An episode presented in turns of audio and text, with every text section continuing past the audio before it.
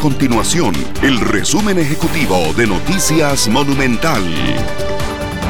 Hola, mi nombre es Fernanda Romero y estas son las informaciones más importantes del día en Noticias Monumental.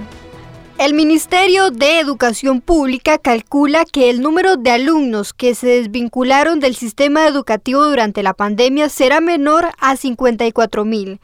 Meses atrás, la institución estimó en cerca de 90.000 el número de estudiantes que desaparecieron de su radar debido a múltiples motivos, entre estos la falta de una computadora o conexión a Internet para unirse a las clases virtuales.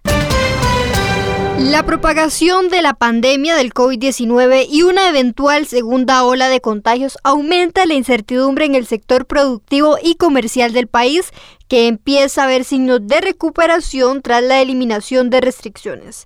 No obstante, el Congreso inicia la discusión de un proyecto de ley para extender hasta por seis meses más las reducciones de jornadas o suspensiones de contrato y evitar así despidos en el sector privado.